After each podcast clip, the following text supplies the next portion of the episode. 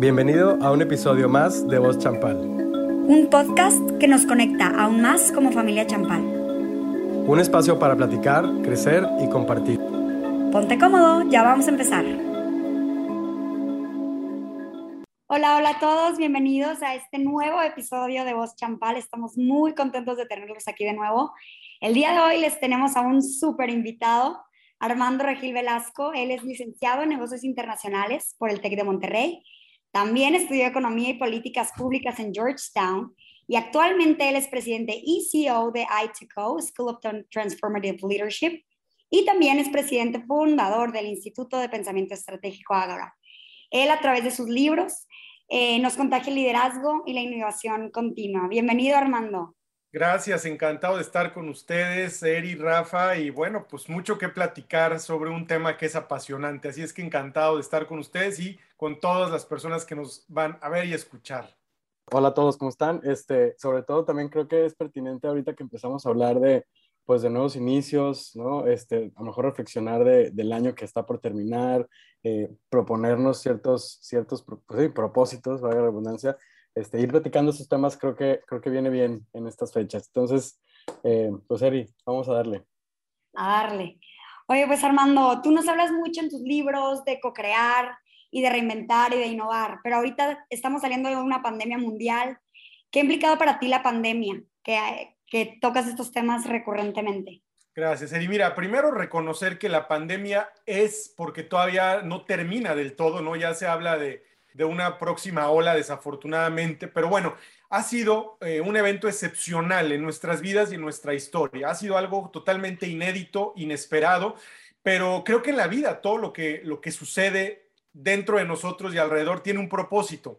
Y me parece que esta pandemia tiene un gran propósito que nos llama a algo nuevo, que nos llama a algo diferente, que nos llama a salir de nuestra zona de confort, del letargo en el que muchas veces hemos vivido, que nos es como una gran eh, llamada a despertar y después es un gran llamado a la acción para transformarnos y transformar la realidad, nuestras formas de pensar, nuestras mentalidades, nuestras dinámicas, nuestras formas de vida, de trabajo, este, los modelos de negocio. ¿Por qué? Porque el mundo puede ser mucho mejor de lo que hemos visto, de lo que hemos aprendido hasta ahora. Entonces, por eso me atrevo a hablar que la pandemia y este momento en nuestras vidas es la gran oportunidad para reinventarnos, para reimaginar el mundo, para revalorar quiénes somos, para reconectar unos con otros, para redescubrir nuestro poder interior, revalorar nuestro propósito, para todo aquello que podemos hacer mejor y diferente, independientemente de la edad que tengamos, independientemente de lo que hayamos vivido o sufrido hasta ahora. Este es un gran momento para un nuevo comienzo, para un, un reinicio, tanto a nivel personal como a nivel global o a nivel de toda la humanidad, en el mejor de los casos. Qué importante, qué importante esto. Y, ahorita que Eri te, te, presentaba y nos platicaba un poquito de quién eres y tu trayectoria, eh, sabemos que estás estrenando el libro, ¿no? Entonces, Cuéntanos de tu libro, de esta propuesta de reinventarnos en los tiempos como ahorita platicábamos. Reinvéntate. Así es, Rafa. Mira, se los comparto. Estoy muy emocionado. Un libro publicado por McGraw-Hill en América, en México, Latinoamérica y España, por lo pronto. Y me encanta poder compartirlo con ustedes porque está, pues, recién salido del horno. Es este libro en el que hablo de esta gran propuesta. Mira, normalmente ante los momentos de cambio, ante las crisis, la palabra más recurrente, la que más nos repiten es la de adáptate, adáptate, adáptate a los cambios. Seguramente ustedes la han escuchado muchas veces. Y yo en este libro hago una propuesta más desafiante. ¿Por qué? Porque adaptarnos significa volver a nuestra zona de confort, lo que conocemos, lo que creemos que sabemos, que dominamos, que no dominamos nada, la pandemia nos lo ha enseñado, pero bueno, creemos. Y el problema es que en esa zona de confort no puede haber crecimiento, desarrollo, aprendizaje, creatividad. Necesitamos algo diferente. Y la propuesta del libro es ir varios pasos más adelante para no conformarnos con la adaptación, sino con la reinvención, que es sal de tu zona de confort y atrévete a relanzarte a hacer algo distinto con tu vida, porque es lo único que te puede dar posibilidades hacia una vida mejor y algo distinto a lo que estás acostumbrado o a lo que has vivido. Ahora, fíjense, el re aparece dentro de un paréntesis, porque durante, a lo largo del libro, cada palabra que inicia con re está en mayúscula dentro de este paréntesis porque es el recordatorio del paréntesis que hemos vivido a partir de la pandemia, pero que es el que nos permite reconectar con el poder interior al que en este libro yo le llamo re, que es todas las palabras que les decía como renacer, resurgir, reconectar, reaprender, revalorar, porque ese poder interior hoy nos da las posibilidades infinitas de lograr muchísimas cosas que en condiciones normales, entre comillas, me refiero a lo que vivíamos o a lo que conocíamos antes de la pandemia, no estábamos haciendo. Entonces, este es el libro con esta propuesta para atrevernos, para hacer cosas verdaderamente que estén al, alcance de, de todos y sobre todo vivimos un momento tan disruptivo que lo que yo propongo en este libro es una serie de decisiones que podemos tomar, de acciones, de estrategias para ser igual o más disruptivos que la propia realidad y por lo tanto, en lugar de quedarnos rezagados y sufriendo, pues mejor convertirnos en protagonistas de una vida mejor. Armando, ¿para quién es este libro? Los que nos están escuchando, normalmente eh, pues tenemos eh, pues temas que van dirigidos en, educación, ¿no? pero a papás, a alumnos, a maestros, pero ¿a quién va dirigido? ¿Quién, estaría interesado en leer esta propuesta? Gracias, Rafa. Es una súper buena pregunta. Mira, lo voy a volver a poner aquí. El libro está dirigido a cualquier persona de cualquier edad que tenga deseos de abrazar una vida nueva, que sienta que puede vivir algo mucho mejor a lo que hasta ahora ha vivido, que puede aprender cosas nuevas, que puede ser su mejor versión para mí la esperanza, yo se los digo eh, de verdad de corazón, Eri y Rafa, cuando yo escribí este libro, para mí una de las palabras que mejor refleja mi sentir a lo largo de esta experiencia fascinante es la esperanza.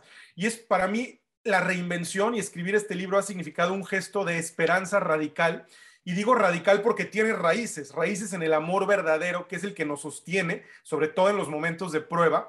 Y lo que quiero decir es que este libro está dirigido a cualquier persona. Y la buena noticia es que no importa cuántos años tengas, si eres joven, si eres adolescente, joven, una persona adulta, este, casada, divorciada, viuda, con hijos, sin hijos, este, si eres de la tercera edad, si tienes 80, 90 años, al final podemos tomar hoy en tiempo presente mejores decisiones para mejorar nuestra vida y por eso tenemos que sentirnos llenos de esperanza porque no importa en qué momento de nuestra vida estemos o en dónde estemos parados, si estudiamos, si no estudiamos, si trabajamos, si estamos jubilados o retirados, no importa. Lo que importa es que todos podemos aspirar a algo mejor y podemos hacer cosas que nos llenen eh, realmente de sentido, de propósito y que contribuyan además de manera directa a mejorar el entorno. Eso es para mí un gesto de esperanza y por eso, gracias Rafa por hacer esa pregunta porque la buena noticia es que la reinvención es una invitación abierta a cualquier persona. Qué padre, qué padre propuesta y sobre todo en este, en este tiempo, ¿no? Este, en este tiempo que como dices ha sido un momento de reto y ha sido un momento disruptivo para todo el mundo, ¿no? Creo que nunca habíamos tenido esa oportunidad de hacer un, una pausa y vivir un, un, fenómeno tan, tan globalmente. Y pues me encanta, ya lo quiero leer yo. Claro. Suena buenísimo, suena buenísimo.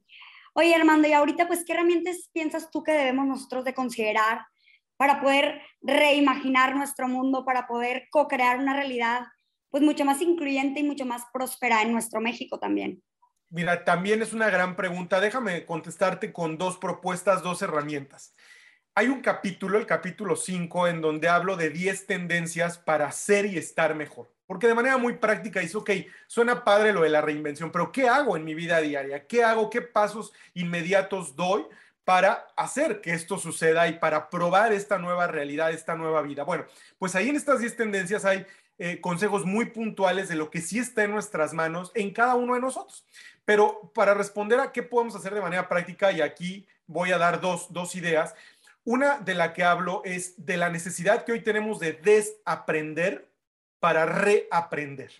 Eso quiere decir que muchas de las cosas que aprendimos o la forma en la que crecimos y nos programamos o nos programaron, de pronto algunas herramientas se vuelven obsoletas, algunas formas eh, ya no sirven de la misma manera. Había fórmulas que a lo mejor en otro momento funcionaban muy bien, pero hoy ya no funcionan porque la realidad se transforma a tal velocidad que eso nos obliga a buscar nuevas herramientas, nuevas formas de aprendizaje. Entonces, el desaprender es muy poderoso porque a veces tenemos que descargar primero, liberar espacio, dejar ir, soltar. A ver, y aquí hay un componente muy importante emocional, porque a veces incluso esto significa dejar ir de nuestra vida personas que quizás ya ya cumplieron su misión y que lejos de aportarnos o nosotros a ellas llega un momento en el que ciertas relaciones se pueden viciar y pueden ser incluso más complicadas.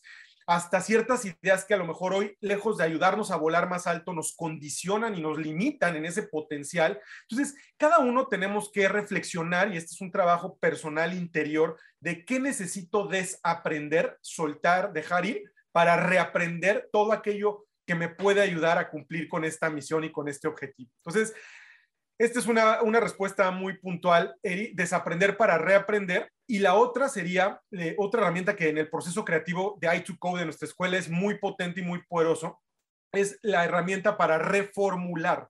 En inglés también se, se llama reframing. Eh, quiere decir que nosotros vemos la realidad desde un marco conceptual que tiene que ver con cómo filtramos de acuerdo a nuestras experiencias, de acuerdo a nuestra forma de vida, a nuestras ideas, a nuestra formación. Y hay ciertas creencias fundamentales que, repito, o nos limitan o nos condicionan o no nos dejan dar ese paso. Entonces, la herramienta de reformular es cambiar ese marco a partir de ir modificando las ideas más pequeñas que sostienen esa idea fundamental, porque a veces hay algo que está tan arraigado en nosotros que eso no lo puedes cambiar de un día para otro, o sea, porque es algo que es parte casi de ti. Pero la, la buena noticia es que si tú vas enfocándote en cosas más pequeñas alrededor de esta idea fundamental, tú puedes irle dando la vuelta y reformular para crear un nuevo marco conceptual, por llamarlo de alguna manera, que te permita identificar esas nuevas oportunidades, liberarte y entonces ahora sí abrazar esa reinvención. Entonces, yo diría de manera concreta, por un lado, desaprender para reaprender, por otro lado, reformular y si quieren conocer más, pues en este libro les doy más ideas y más tips de este tipo para estar en condiciones de lograrlo. Importante, fíjate que justo hace, hace dos semanas más o menos estuve participando en un congreso de transformación educativa y salía el tema constantemente de, de, de, la necesidad de, desaprender, no nada más aprender y estar, sino también soltar, ¿no? Y, y, desechar aquellas cosas y, y, que con humildad tenemos que decir, a lo mejor esto me servía, pero ahorita no me sirve y tenemos que hacer un análisis real, ¿no? De, eso que, que, nos platicas, coincidimos completo con eso. ¿Cómo podemos desarrollar, como te platicaba hace unos momentos, el, nos escuchan muchos papás, ¿no? Sobre todo de niños a tempranas edades, que bueno, están este, o pensando en la formación de sus hijos, ¿qué, ¿qué, podríamos o cómo podemos desarrollar esas habilidades desde edades tempranas? ¿Cómo podemos hacer estos escenarios que nos vayan preparando para, para formar líderes positivos y que al final eh, trabajen por el, por el, México que queremos? ¿no? Claro, Rafa. Mira, algo que es muy importante para mí cuando platico con papás es reconocer, a ver, el mundo en el que papás crecieron es muy distinto al mundo de hoy en el que sus hijos están creciendo, o si hoy los niños son pequeños, es muy distinto el mundo que va a ser cuando lleguen al nivel de la universidad, a ese momento de su vida, de lo que es ahora. ¿Por qué? Porque realmente las transformaciones que estamos viviendo ah, se han acelerado a un nivel exponencial. Y antes de la pandemia, ya la cuarta revolución industrial que de alguna manera es la manera en la que se ha definido el momento en el que vivimos, de, tanta disrupción, de tantas transformaciones, de toda esta revolución de revoluciones por todas las nuevas tecnologías, etcétera. Bueno, eso ha alterado todo, ha alterado la manera en la que producimos, cómo consumimos, cómo nos comunicamos, nos transportamos, nos relacionamos. ¿Qué quiero decir con esto? Que mientras el mundo se siga transformando a esta velocidad, también van a surgir nuevas oportunidades, nuevas necesidades y por lo tanto mucho de lo que conocíamos, o sea, nuestro mindset que está de alguna manera atado o acotado por las experiencias del pasado, es lo primero que se tiene que transformar para entender esta nueva realidad y poder navegar en ella con éxito. ¿Por qué digo esto? Porque los papás tienen que entender que este es un gran momento para ellos reinventarse y abrir su mentalidad de manera que puedan entender el mundo tan distinto en el que están viviendo sus hijos, porque sus hijos, este es el momento de redescubrir cuáles son sus talentos, cuáles son esas habilidades que tienen extraordinarias, qué es aquello que les apasiona, no solamente lo que les gusta. Muchas veces los papás, por sobreproteger, por cuidar, por amor de verdad, eh, tratan de ir limitando a los hijos o de encaminarlos hacia donde ellos creen que es mejor para ellos desde su propia experiencia. Pero esos niños hoy creciendo, niños, adolescentes, que tienen talentos, que tienen un potencial extraordinario, están descubriéndose y aprendiendo quiénes son en un mundo que se transforma a toda velocidad. Entonces, ¿esto qué supone? Que papá y mamá tienen que tener esa apertura, primero para cambiar ese mindset y decir, a ver, el mundo es distinto y va a seguir transformándose. ¿Cómo ayudo a mis hijos a descubrir quiénes son? a que encuentren propósito en su vida, a que encuentren sentido a su vida, a que descubran sus talentos cada vez más y a que una vez que ellos vayan descubriendo, puedan tomar decisiones de qué quieren hacer con su vida que realmente los haga felices. Para mí es clarísimo que estamos en esta vida para ser felices. A veces se nos olvida y creemos que estamos aquí para ganar mucho dinero, para ganar fama, para tener éxito a los ojos del mundo. De hecho, una de las 10 tendencias en el capítulo 5 es del éxito a la felicidad, porque a veces estamos obsesionados con el éxito. hay muchos papás que no solamente, obviamente, buscan el éxito para ellos, sino también que sus hijos sean los más competitivos del salón, los que saquen siempre mejores calificaciones, los más deportistas. Y a veces eh, realmente los niños empiezan a vivir y actuar y a cumplir los objetivos de sus papás o los sueños y no los de ellos.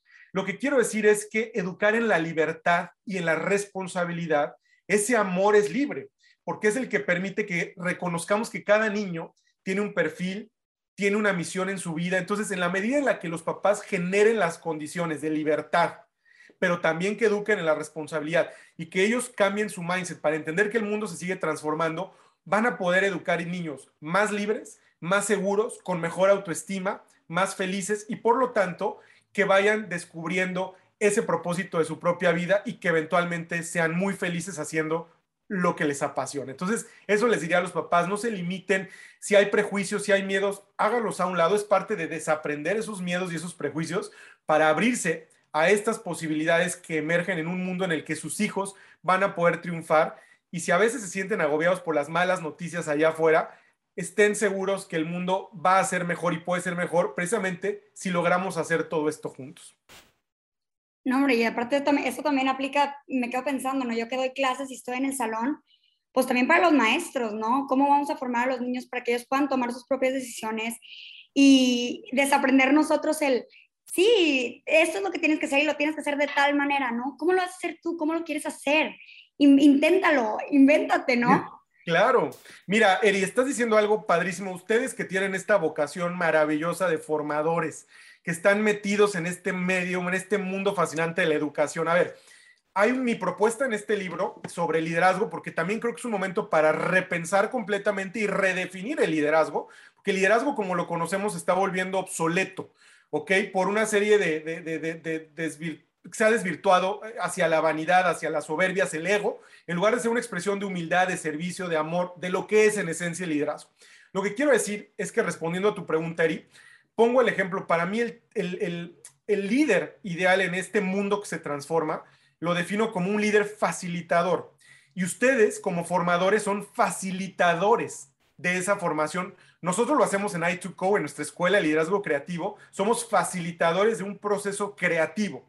Entonces, lo que explico precisamente, Eri, es que aquí en el libro, tú como, como maestra, Rafa, todos los profesores que nos escuchen, que nos, que nos vean en este podcast, a ver, la oportunidad de ser un líder facilitador significa que en lugar de educar de que los niños, como normalmente estábamos acostumbrados, siempre tengan la respuesta correcta o sean súper competitivos o crean que tienen que tener siempre la razón, que ahí hay mucho ego, ego, ego, es educarlos en atreverse, en experimentar, porque en el proceso creativo, por ejemplo, no hay errores. Cada idea que tú exploras es una idea con un potencial extraordinario que hasta que no haces un prototipo y lo pruebas, puedes saber si funciona o no, pero de entrada la idea no está mal.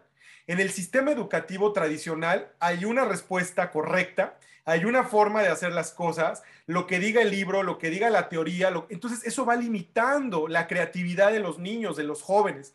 Entonces, el líder facilitador es aquel que busca sacar lo mejor de cada uno, permitiéndole en un entorno de confianza explorar, ser curioso, ser creativo, imaginar.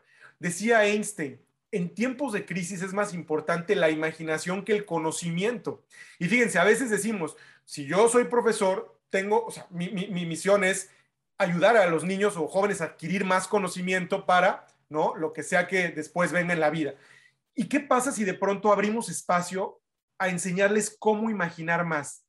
A que se atrevan a ver lo que otros no están viendo, a que sean más creativos, a que experimenten, a que se cuestionen de otra manera, que hagan preguntas más grandes. Bueno, todo eso es lo que hace un líder facilitador y en el libro describo por qué creo que en este momento y en estas circunstancias excepcionales, la apuesta debería de ser todos convertirnos de una u otra manera, dependiendo del espacio donde nos desarrollemos y de nuestra influencia, en líderes facilitadores de nuevos procesos para que de esta manera, en un mundo que se reconfigura, cada uno sintamos y encontremos cuál es nuestro espacio y dónde podemos hacer esa diferencia.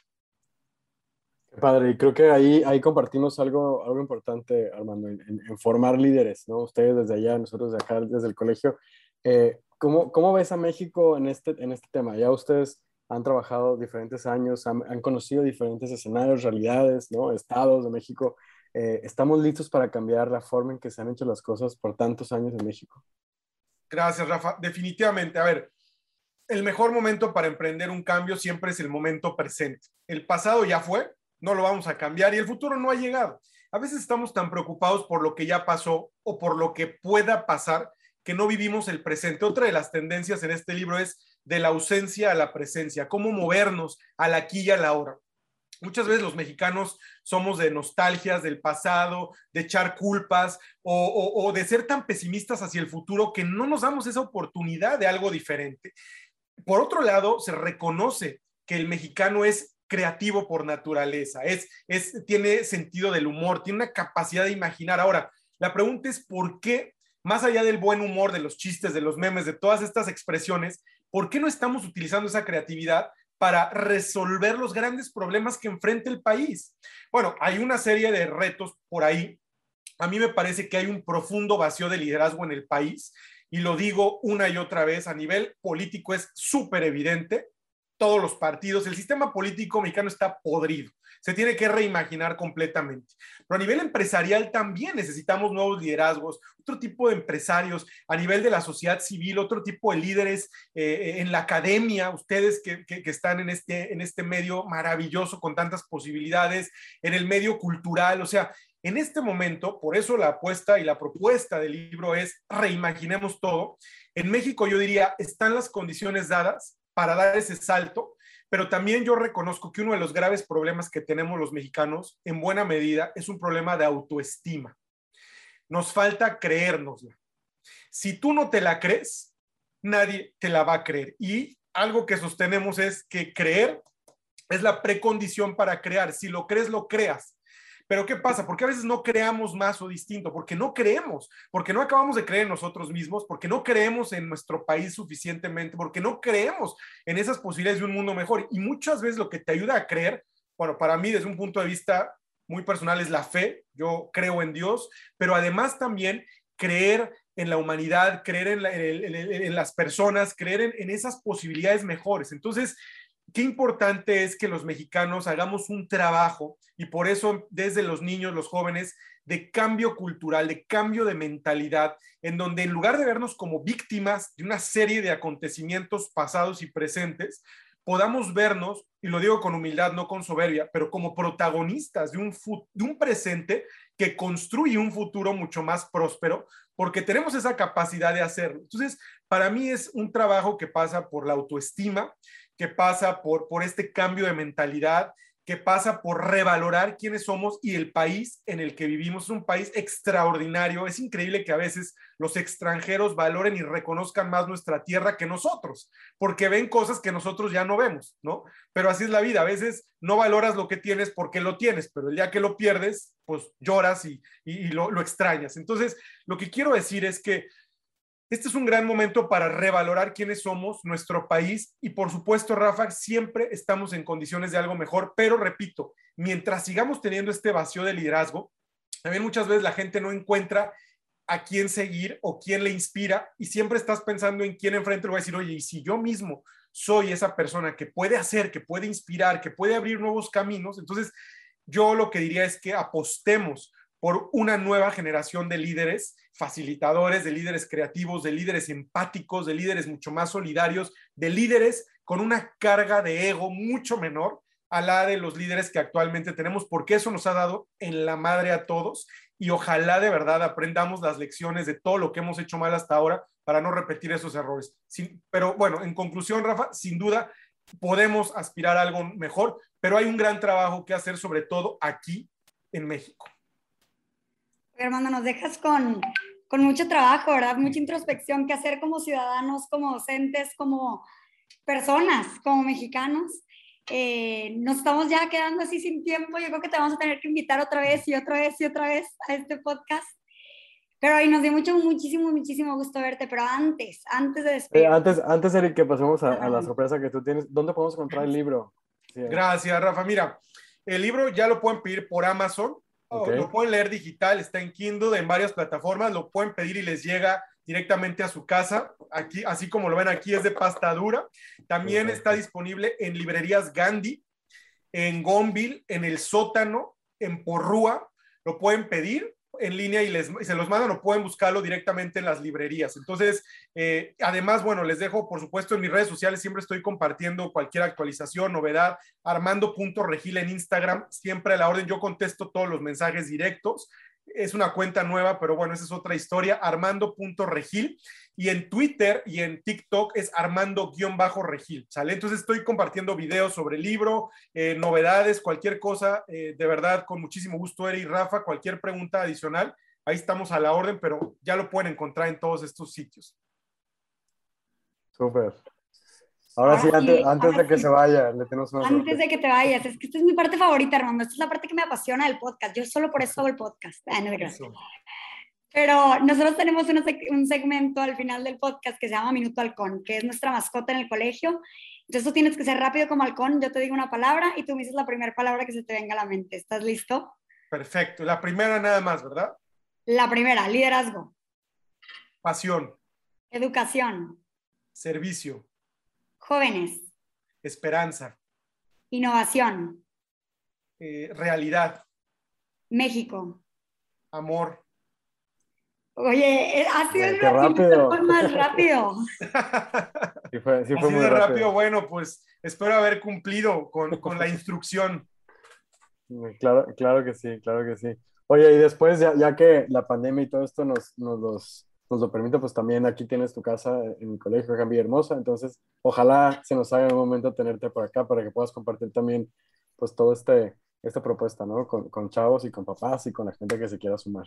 Por supuesto que sí, me dará muchísimo gusto verlos pronto en persona, darles un abrazo. Sin embargo, hoy a la distancia, de corazón les agradezco a los dos, Eri y Rafa, ha sido un placer estar con ustedes. Lo que necesiten, estamos en contacto. A todas las personas que nos vean y nos escuchen, un abrazo con mucho cariño y lean el libro, es un gran momento para reinventarnos. Así es que espero también escuchar de ustedes cómo se reinventan, qué aprenden, qué hacemos diferente y cómo todas estas historias suman, porque el mundo necesita historias de éxito que inspiren y ustedes, cada uno, son esa historia de éxito que México y el mundo esperan y reclaman. Así es que, pues enhorabuena, muchas bendiciones y gracias de nuevo por, por invitarme.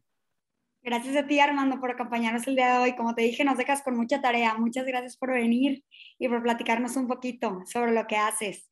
Y a todos los que nos escuchan, muchísimas gracias por acompañarnos el día de hoy y nos vemos en nuestro próximo episodio. Gracias, Eri. Gracias, Eri. Rafa, un abrazo. Thank you.